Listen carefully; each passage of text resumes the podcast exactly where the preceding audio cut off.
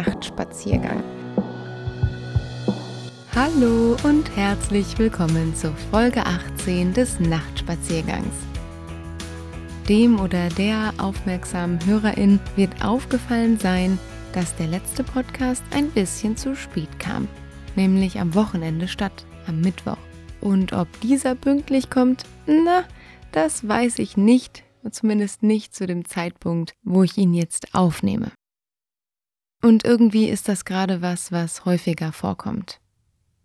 Ich muss Dinge aufschieben, für die ich nicht direkt die allerallererste Priorität habe. Und ich merke, dass sich das auch auf mein Kommunikationsverhalten auswirkt. Hier und da bleiben Chats ungelesen, Nachrichten unbeantwortet und ich merke, ich bin am Hintertreffen mit Dingen, die mir eigentlich wahnsinnig wichtig sind. Und das nervt mich. Das finde ich richtig blöd. Ich möchte eigentlich gerne verbindlich sein und präsent und immer pünktlich geantwortet haben und all diese Dinge und manchmal geht das einfach nicht. Aktuell liegt es vor allen Dingen daran, dass so viel passiert ist und dass ich lange krank war und herrje, dass die Liste einfach immer länger geworden ist. Aber ich hatte eine Phase, und die ist noch gar nicht lange her, da hatte diese Unfähigkeit, in den Kontakt zu gehen, andere Gründe. Und die halte ich für wahnsinnig wichtig und super relevant mal zu thematisieren. Und deswegen geht's heute darum. Der Text, den ich lesen möchte, ist schon etwas älter und auch für angstfrei.news entstanden. Ich erinnere mich daran, dass ich den auf den sozialen Netzwerken geteilt habe, auch nochmal separat und daraufhin ganz viele ganz warmherzige Rückmeldungen bekommen hatte. Das bedeutet mir bis heute wahnsinnig viel und sollte jemand von diesen Menschen den Podcast jetzt hören, möchte ich mich an dieser Stelle nochmal ganz herzlich dafür bedanken. Denn der Moment, in dem dieser Text entstanden ist oder der Zeitraum, der war geprägt von einer ganz besonderen Hilflosigkeit, die eigentlich gar nicht so richtig zu meinem Charakter passt und deswegen umso schwerer auszuhalten war. Ich habe mich hilflos gefühlt im Umgang mit dem Gefühl, was ich für mich selbst hatte. Und das hat dazu geführt, dass es schwieriger war, mit anderen zu sein. Und auch wenn ich den Großteil davon hinter mir gelassen habe, kenne ich die Situation nach wie vor. Manchmal überrollt es mich einfach.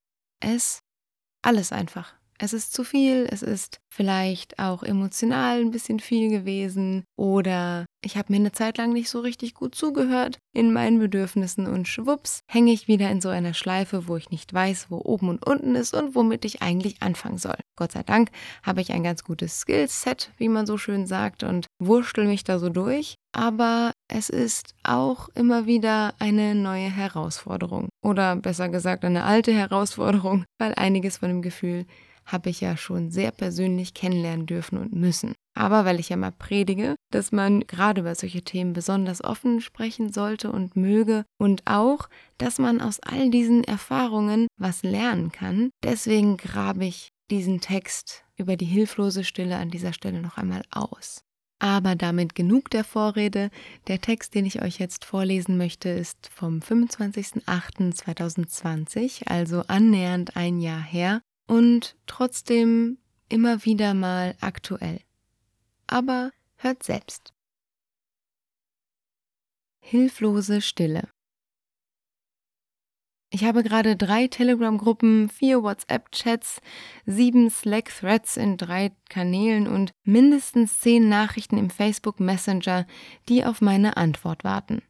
Manchmal schon länger, als ich es hier erzählen möchte. Und ich verstehe nicht, warum es mir so schwer fällt. Es sind allesamt Menschen oder Projekte, die mir etwas bedeuten, die ich gerne mal wieder sehen oder von denen ich gerne mal wieder etwas hören würde. Es wäre so leicht, nur ein Hey und ein paar Sätze und ich könnte mir diesen Kontakt erfüllen. Aber ich bleibe still. Wenn ich so in meine Stille hineinhorche, hat das drei Gründe, glaube ich. Zum einen bin ich wahnsinnig erschöpft von einfach allem. Dieser unsichtbare Dauerton Corona, die Auswirkungen auf meine Beziehungen oder meine Jobsituation und das Leben an sich, all das hat mich mürbe gemacht und kraftlos.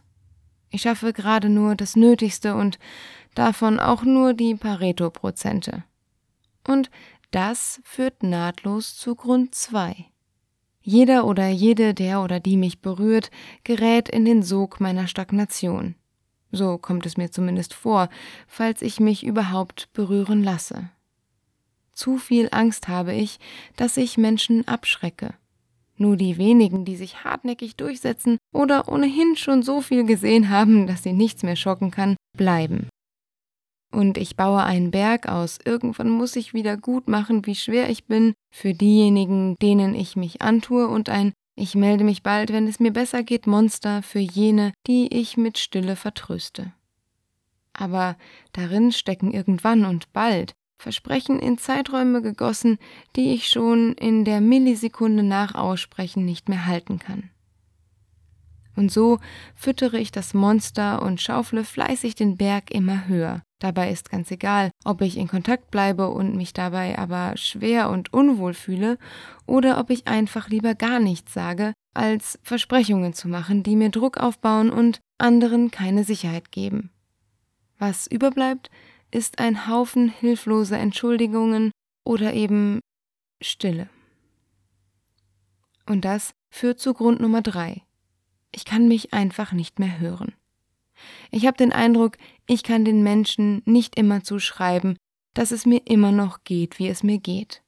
Weil eigentlich alles gut ist, weil ich alle Hebel und Knöpfe drücke, die es so zu drücken gibt. Weil ich selber vor Ungeduld eingehe, dass ich noch immer in diesem Nimbus festhänge. Ich habe einfach kein Verständnis für mich. Wie soll ich das dann von anderen erwarten? Wenn ich selber nicht der Meinung bin, dass es mir so gehen darf, dann kann ich mich auch anderen nicht antun. Die Lösung läge damit doch auf der Hand, oder? Ich müsste mich einfach nur damit anfreunden, dass alles ist, wie es ist, und dann mit entwaffnender Ehrlichkeit schreiben, du, mir geht's immer noch nicht so, das nervt mich auch wahnsinnig, aber ich arbeite dran und es braucht einfach noch ein bisschen Geduld. Es würde mir so viel bedeuten, wenn du die mit mir hättest. Denn eigentlich mag ich dich echt gerne und möchte wahnsinnig gerne mal wieder mit dir spazieren gehen, Bull spielen, feiern, ein Bier trinken oder einfach ein Gespräch führen. Ich würde mich wahnsinnig freuen, wenn du dafür auf mich wartest. Letzte Woche habe ich das einmal ganz kurz probiert. Und wisst ihr was? Das war gut. Wenn ich mir so zuhöre bei dem Text, da macht sich wieder eine ganz schön große Sammlung von Wackerstein in meinem Bauch breit. Vielleicht habt ihr die letzte Folge gehört, da ging es ums Erinnern und dieser Text ist für mich eine ganz fast schon physische Erinnerung an den Spätsommer im letzten Jahr, in dem das ein oder andere echt wahnsinnig schwierig war. Und gleichzeitig erinnert mich dieser Text daran, wie weit ich gekommen bin und wie dankbar ich bin für die Menschen, die tatsächlich diesen Wunsch ernst genommen haben und warteten, ab und an einmal stupsten, aber mich nicht links liegen ließen. Das ist ganz schön super. Also danke nochmal. Und gleichzeitig stecken in dem Text noch mindestens drei andere Dinge. Zum Ersten steckt da drin, wir dürfen unsere eigene Form von Kontakt pflegen. Wenn es gerade nicht geht, oder wenn wir uns dabei gerade nicht wohlfühlen, dann ist das so. Und das ist okay. Und das gilt sowohl für uns als Empfängerinnen von Nachrichten als auch als Senderinnen. Das heißt, wenn wir selber gerade nicht können oder wollen, dann lassen wir es. Und wenn wir auf der anderen Seite merken, dass jemand anders schweigt, dann sollten wir uns vielleicht zusammenreißen und nicht direkt glauben, dass wir schuld oder verantwortlich sind, sondern vielleicht steckt da was anderes hinter. Immerhin ist es ja so, dass wir in der aktuellen mediatisierten Welt mit unseren Telefonen und unserer ständigen Erreichbarkeit so sehr daran gewöhnt sind, direkt auch einen Rückkontakt zu erhalten, dass wir manchmal vergessen, dass hinter dem Handy und dem Display und den doppelten Haken, er hat es doch gelesen, sie hat es doch gelesen, einfach nur ein Mensch steckt, der neben dem Handy noch ein Leben hat. So wie wir. Das ist also das Erste, was da drin steckt. Ziemlich banal, aber wahnsinnig wichtig. Das Zweite, was da drin steckt, ist, dass wir es vielleicht unserem Gegenüber überlassen dürfen, zu beurteilen, ob er oder sie von uns eine Nachricht lesen möchte, ob er oder sie unsere Schwere aushalten möchte und ob er sie überhaupt wahrnimmt. Manchmal ist die von innen nämlich viel größer, schwerer und klebriger als von außen. An dem Mittelteil des Textes, wo ich darüber spreche, dass ich mich eben wahnsinnig schwer fühle und mich niemandem mehr antun möchte, für den habe ich ganz viele, fast schon etwas pikierte Kommentare bekommen. So Kommentare wie, du glaubst allen Ernstes, du solltest dich zurückziehen, weil du dich mir nicht antun möchtest? Mensch, wofür sind denn Freunde da? Und das war wahnsinnig schwer anzunehmen und ist es noch, aber gleichzeitig ist und war es wahnsinnig wichtig. Die Erinnerung daran, dass ich natürlich achtsam bin in der Kommunikation und ich nicht versuche, meine liebsten Menschen als emotionale Müllhalde zu missbrauchen. Das ist nie eine gute Idee. Aber dass ich schon sein, fühlen und leben darf, wer ich nun mal gerade bin.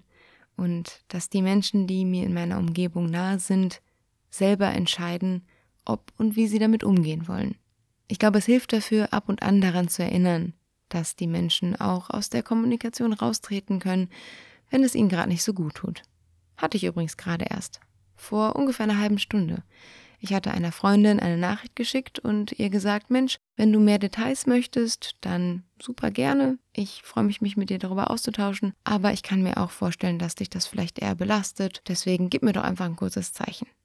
Und tatsächlich hat sie dann gesagt, ach du, weißt du, vielen Dank, dass du mich abgedatet hast, aber ich brauche gar nicht viel mehr Details. Seht ihr also, die Menschen können sich selber schützen. Wir müssen sie nur lassen. Und der dritte Teil, der da drin steckt, ist, glaube ich, am allerwichtigsten und für mich auch noch am allerungelösten. Wir sind super schnell dabei, uns zu verurteilen für die Art, wie wir fühlen, denken und anderen gegenüber handeln oder eben nicht handeln, wie jetzt in diesem Beispiel mit den Nachrichten. Aber irgendwie liegt in diesem, in dieser Einstellung auch etwas total Heilsames. In dem Text habe ich formuliert, ich kann mich einfach nicht mehr hören. Und das gilt immer noch. Aber das war zu dem Zeitpunkt so einfach nicht veränderbar. Was aber geholfen hat, war, mir einzugestehen, dass ich unter meinen eigenen negativen Gedanken echt leide dass sie eine Zeit lang einfach immer größer geworden sind und äh, außerhalb meiner Kontrolle stattfanden, okay, das musste erstmal wahrgenommen und sortiert werden, aber dann festzustellen, wie sehr diese Pattern mich unter Druck setzen, war ein total wichtiger Schritt, um die Pattern auch langfristig zu verändern. Wenn ich also die Selbstaffirmation habe, ich kann mich nicht mehr hören und die immer immer wieder wiederhole, dann werde ich wahrscheinlich nicht besser darin, mich hören zu können. Wenn ich allerdings versuche, anders daran zu gehen, und zwar meinen negativen Gedanken jeweils positive Äquivalente gegenübersetze, dann fängt es an, ganz langsam, dass sich diese negativen Affirmationen etwas verändern. Und damit verändert sich auch die Kommunikation nach außen. Das habe ich ganz doll festgestellt, dass ich mit der Mischung aus Realität, so geht es mir nun mal gerade, und positiver Einstellung, aber das wird schon werden, auch eine bessere Kommunikatorin werde. Besser jetzt nicht im normativen, sondern im klassischen Erfolgssinn. Erfolg jetzt gemessen daran, dass mein Gegenüber in etwa dekodieren kann, was ich enkodiert habe, also in etwa versteht, was ich meine. Und nichtsdestotrotz steckt da vielleicht noch etwas Viertes drin, was mir ganz besonders wichtig ist. Es ist auch in Ordnung, sich zurückzuziehen. Und es hilft auch, das offen zu kommunizieren. Weil dann wissen die anderen, woran sie sind und stellen sich nicht auf den Kopf und ein Fragezeichen in ihr Herz, ob sie jetzt gerade was falsch gemacht haben und wenn ja, was und wie sie das wieder besser oder anders machen können. Vielleicht tickt auch nicht jeder von unseren jeweiligen Gegenübern genauso chaotisch und sorgenvoll, aber in jedem Fall helfen hier klare Worte, um auch diese Stille für sich nutzen zu können.